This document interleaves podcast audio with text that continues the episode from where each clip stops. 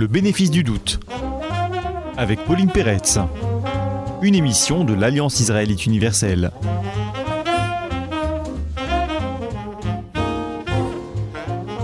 Bonjour à tous, bienvenue dans Le bénéfice du doute pour une émission consacrée aujourd'hui au travail du juge. Ce travail, on va l'envisager principalement sous le jour de la décision juridique. J'aimerais commencer cette émission en citant un juge euh, américain éminent qui s'appelait Hutchinson et qui a écrit en 1929 dans un article qui est désormais devenu un classique de la littérature juridique américaine ces mots. Après avoir examiné tous les matériaux dont je dispose et dûment réfléchi sur eux, je relâche la bride de mon imagination et tout en ruminant l'affaire, j'attends le sentiment, le hunch, cet éclair de compréhension intuitive, cette étincelle qui relie la question à la décision et qui, là où le sentier se dérobe dans les ténèbres sous le pied du juge, répand sa lumière sur le chemin. Tel est donc, euh, selon le juge Hutchison, le processus, le chemin qui conduit à la décision euh, juridique. Et on pourrait dire que ce n'est pas exactement l'idée que l'on se fait spontanément du travail euh, du juge. On est probablement trop influencé par une conception qu'on va qualifier de normativiste de la décision. On a naïvement tendance à penser peut-être que la décision juridique, en fait, résulte d'une opération de déduction euh, logique dans laquelle bah, l'application de règles à des faits établis et prouvés permettrait de conduire presque mécaniquement à la décision. Je pense qu'on peut être surpris par la part d'imagination, la part de révélation, un mot par la part de subjectivité qui entre hein, dans ce processus intellectuel tel qu'il est décrit par le juge euh, Hutchison. Et on pourrait se demander si le juge est donc un créateur de droit. C'est une des questions à laquelle invite à penser un numéro spécial des cahiers philosophiques, le numéro du quatrième trimestre 2016, euh, qui est donc euh, consacré intégralement au travail du juge, coordonné euh, par Laure Bordonaba. Il compte un certain nombre d'études théorique, mais aussi ce qu'on que, ce qu'on appelle dans les cahiers un introuvable, donc un texte classique, retraduit, commenté, présenté. Donc ce fameux texte dont j'ai cité un extrait, le texte hein, consacré au jugement intuitif euh, du juge Hutchison, et puis un entretien tout à fait passionnant euh, avec euh, deux femmes magistrates hein, intitulé Les libertés du juge. Alors pour parler de ce numéro des cahiers philosophiques, j'ai invité sa rédactrice en chef. Euh, Nathalie Chouchan. Bonjour Nathalie Chouchan, vous êtes également prof de philosophie en, lettres euh, supérieures. Vous avez introduit ce, numéro, vous avez également euh, réalisé le, ce cet entretien dont, je parlais euh, tout à l'heure, peut-être qu'on peut dire, euh, pour commencer, que finalement le, le, point de départ de ce cahier, c'était de se dire que la vraie difficulté du travail du juge ne, ne réside pas tant dans l'établissement des faits que dans le processus qui va conduire à, la décision. Déjà, merci beaucoup pour votre invitation.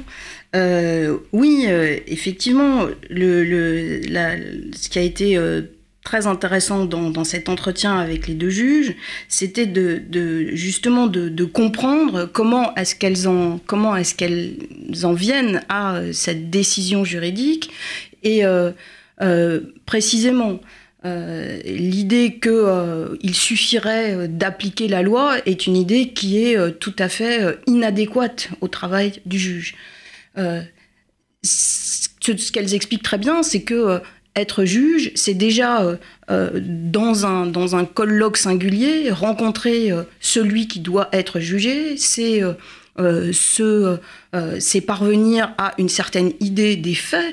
Et donc effectivement, il y a dans, dans la décision même du juge une part d'intuition, d'imagination, qui ensuite recevra une formalisation juridique. C'est-à-dire que euh, le travail du juge est en quelque sorte double. Il y a la décision et puis ensuite la, mise en forme de cette décision qui a aussi énormément d'importance. Mais donc le rapport à la loi euh, euh, vient plutôt, on pourrait dire, dans, ce second temps, hein, dans le temps où la décision va être explicitée dans les formes juridiques.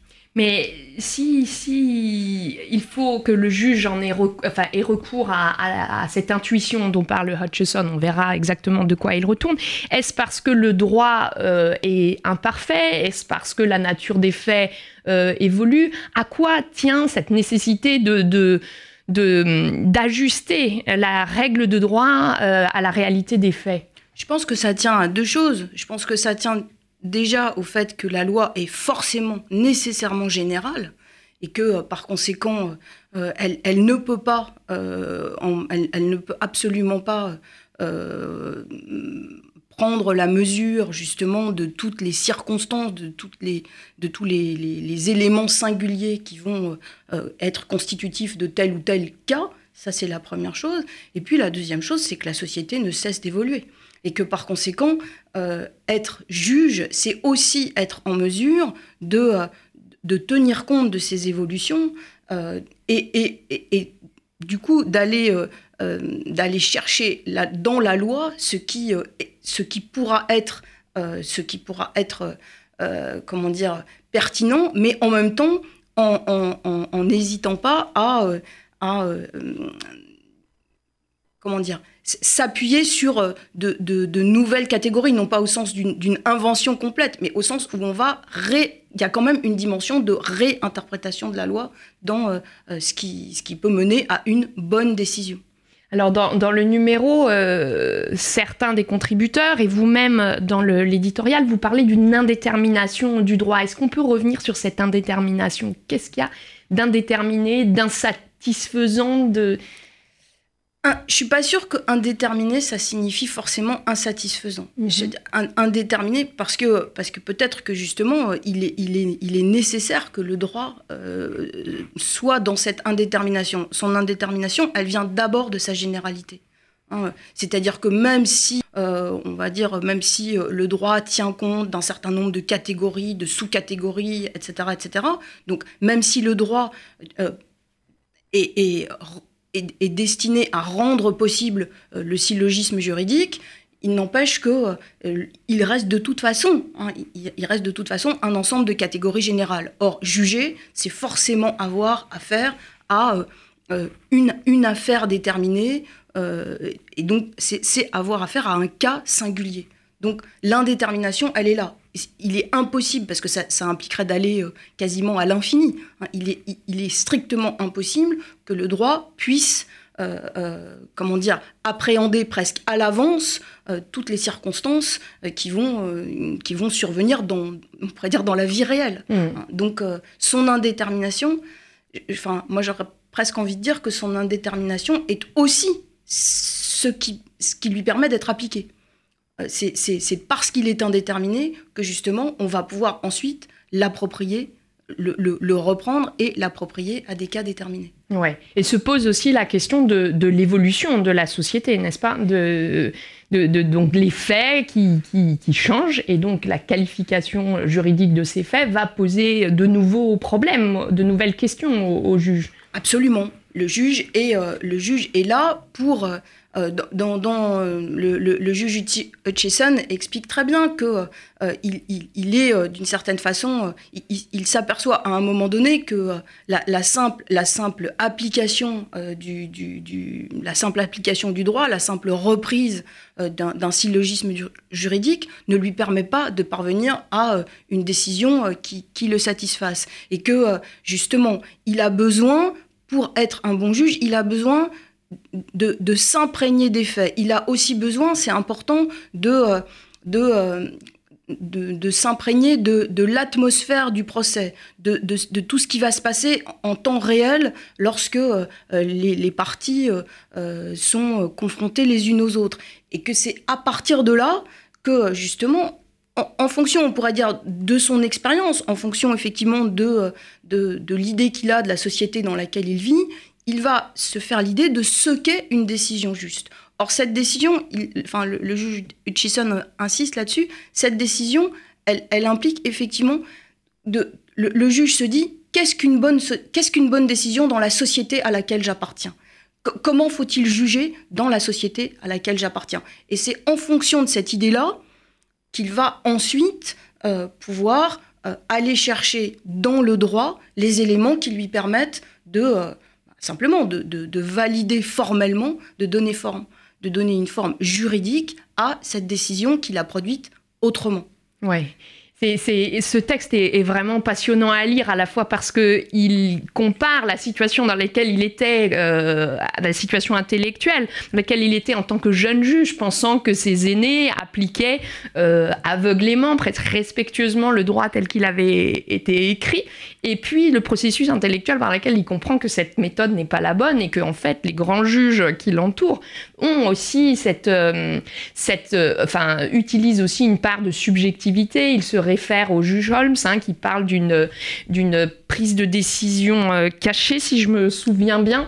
Euh, et donc, on, est convaincu euh, par le processus, par la nécessité du processus intellectuel tel que le décrit Hutchison. Et il, semble, à le lire, que, que la décision arrive comme un, comme un éclair, comme, un, comme une révélation en quelque sorte. Et on se dit à certains moments que cette décision, bah, elle ressemble un peu au processus intellectuel qui peut avoir lieu dans, dans, la tête des, des jurys, des juré d'un jury euh, populaire. Il en parle d'ailleurs.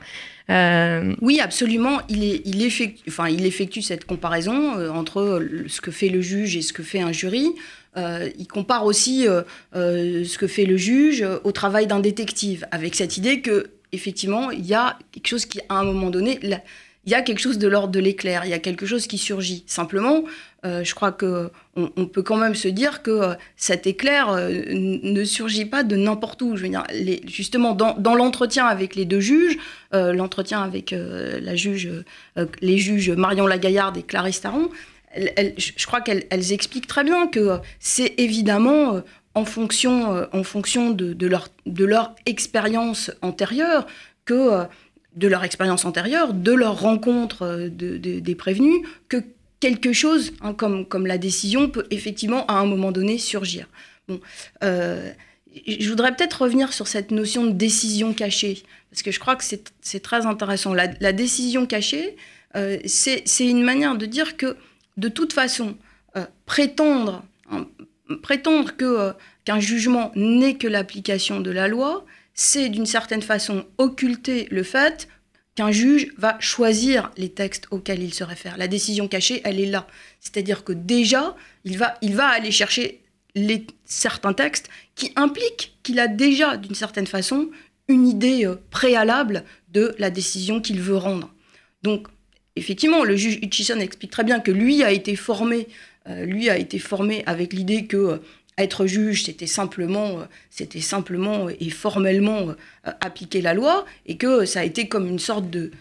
dans un premier temps, il a été choqué d'entendre un juge dire qu'il euh, se fiait à son intuition, et puis de proche en proche, il s'est effectivement aperçu que c'était bien effectivement de cette manière que on produisait des jugements et qu'on produisait les, meilleurs jugements.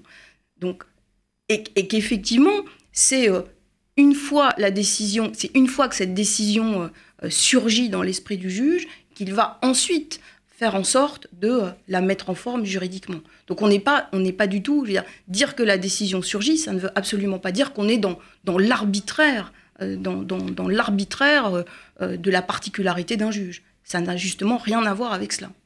Oui, parce que euh, dès lors qu'il y a une part de subjectivité forte, hein, dans les limites que vous avez euh, définies à, l'instant, se pose quand même la question de la personnalité du juge. Est-ce qu'il faut des qualités euh, particulières au-delà des seules qualités intellectuelles et de la connaissance, connaissance du droit?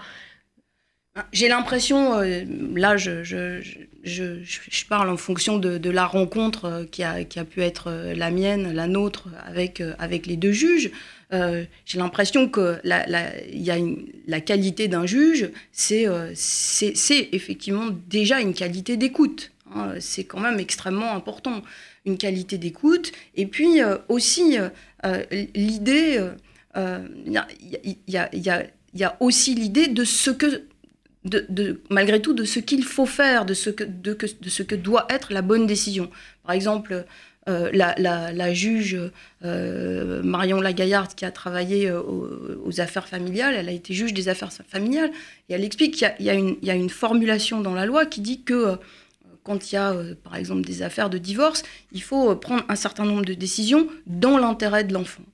Alors dans l'intérêt de l'enfant, c'est une formulation qui à la fois donne, bien sûr, ça, donne incontestablement une direction, c'est même ça qui va servir de, boussole à la décision du juge, mais en même temps, voilà, c'est par la rencontre avec les deux parents, par la rencontre avec l'enfant, qu'elle va être en mesure de se faire une idée de ce que ça signifie dans l'intérêt de l'enfant. Et donc là, euh, je crois qu'effectivement, un bon juge, c'est un juge qui est capable de, c'est un juge qui est, capable d'écouter, hein. mais, d'écouter pas pour se laisser imprégner, d'écouter pour ensuite pouvoir effectivement trancher en fonction de l'idée qu'il se fait de ce que sera la bonne décision. Hmm. Alors cette bonne décision, justement, c'est une décision qui est juste en droit, mais qui a aussi d'autres caractéristiques, qui doit être applicable, qui doit être compréhensible, qui doit être acceptable. Qu'est-ce que c'est qu'une bonne décision? C'est une question centrale de, ce dossier passionnant. Oui, alors effectivement, euh, on, s'aperçoit que on s'aperçoit qu'une bonne décision, bien sûr, euh, il, faut nécessairement que ce soit une, décision qui soit euh, juridiquement juridiquement valide, c'est certain, mais que une bonne décision toute décision juridique va être, va être explicitée elle va être euh, écrite, en tout cas. Euh, et donc, euh, la, manière dont, la décision va être rédigée a beaucoup d'importance parce qu'effectivement, il faut que la décision soit compréhensible de ceux qui vont la recevoir. Bon, par exemple, dans, l'entretien avec les juges, il y a, il y des exemples de, décisions en matière, dans des cas assez douloureux, en, matière médicale, quand les familles, par exemple, peuvent poursuivre parce qu'il y a eu euh, un, problème euh, parce qu'un patient a, voilà, a, subi un dommage. Or, euh, il, est extrêmement important que ceux, qui, ceux, qui, voilà, ceux qui font appel à la justice puissent finalement comprendre, pouvoir recevoir, accepter au bout du compte la décision qui est prise. Donc, le, fait qu'elle soit valide juridiquement euh, doit être accompagnée du fait qu'elle soit comprise de ceux à qui elle s'adresse. Euh, c'est effectivement euh, extrêmement important. Et puis, il y a, un, troisième, élément, j'en ai déjà parlé, c'est aussi le rapport à la société dans son ensemble. C'est-à-dire que la, décision ne concerne pas simplement les plaignants. la, décision aussi concerner, elle va aussi avoir un certain impact sur des décisions ultérieures et sur l'ensemble de la société. Donc ça aussi, c'est pris en compte d'une manière ou d'une autre par le juge. Ouais. Il y a dans, l'entretien, il y a un passage très intéressant qui concerne l'écriture, la, rédaction euh, des décisions. Et donc les, les, deux magistrates expliquent qu'elles doivent euh, évidemment essayer de, de, rédiger le jugement en droit, enfin le jugement juste en droit le plus rigoureusement possible, mais aussi un jugement qui soit compréhensible, audible par, euh, par les, les, les justiciables. Oui. Et, à, ce, propos, il y a, un élément qui, me paraît important. Elle, euh, une des deux juges euh, souligne l'importance de la collégialité. C'est-à-dire l'idée qu'une bonne décision, c'est aussi une décision qui pourra avoir été discutée avec d'autres, parce que précisément, malgré peut-être euh, le, comment dire le, personnage du juge Hutchison, dire une décision c'est aussi quelque chose de difficile à prendre et, euh, et, peut-être que l'éclair de la décision euh, s'impose davantage quand on a eu la possibilité d'en discuter avant avec d'autres. Elle insiste énormément sur cette collégialité mmh. et y compris sur la collégialité au moment de, au moment de, rédiger, de, de, rédiger la décision elle-même. Voilà. Oui, il y a deux phases. Hein. Il y a la phase de discussion euh, collégiale du, cas et de la, nature des textes à aller convoquer pour, euh, pour euh, rendre cette décision. Et puis le moment où on, rédige, qui est un moment solitaire quand même, hein, plus ou moins. Plus ou moins parce que justement, elle, une, enfin, la juge Clarisse Taron explique que elle,